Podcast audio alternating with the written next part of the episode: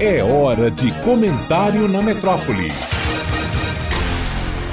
Quem não apanha, não aprende. Dona Edith, inspirada pela pedagogia antiga, assim se referia a cada vez que desejava lembrar uma situação desagradável como exemplo que evitasse a sua repetição.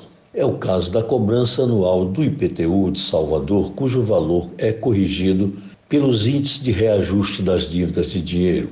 É certo que a lei estabelece não ser aumento de imposto a atualização do valor monetário da respectiva base de cálculo. Mas isso não implica congelar os valores dessa base de cálculo aplicando-lhe índices de correção monetária, sem cuidar da possível variação do valor do imóvel para cima ou para baixo para o efeito de cobrança desse IPTU. O Tribunal de Justiça da Bahia decidiu há mais de 30 anos e até hoje não modificou essa sua deliberação que essa base de cálculo deve ser apurada imóvel por imóvel. Esta decisão somente é possível cumprir com a elaboração da planta genérica de valores que há 10 anos a Prefeitura não faz. Essa planta consiste na fixação, com a participação da sociedade civil, de valores de metro quadrado de terrenos e edificações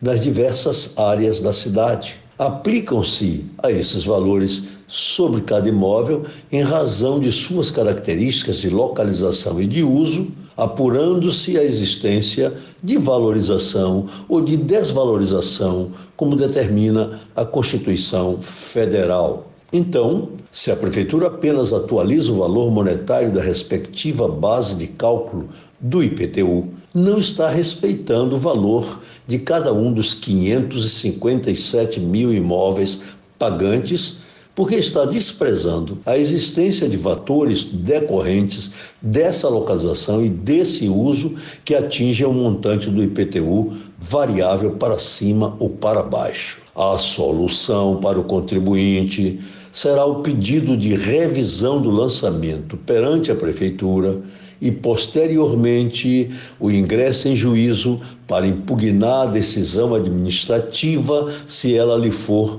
desfavorável. Henri David Thoreau escreveu um livro em 1849 sobre a desobediência civil ao ter sido preso por não pagar seus impostos para não financiar com eles a guerra dos Estados Unidos contra o México. Teria inspirado outros casos, o de Mahatma Gandhi e o de Martin Luther King Jr.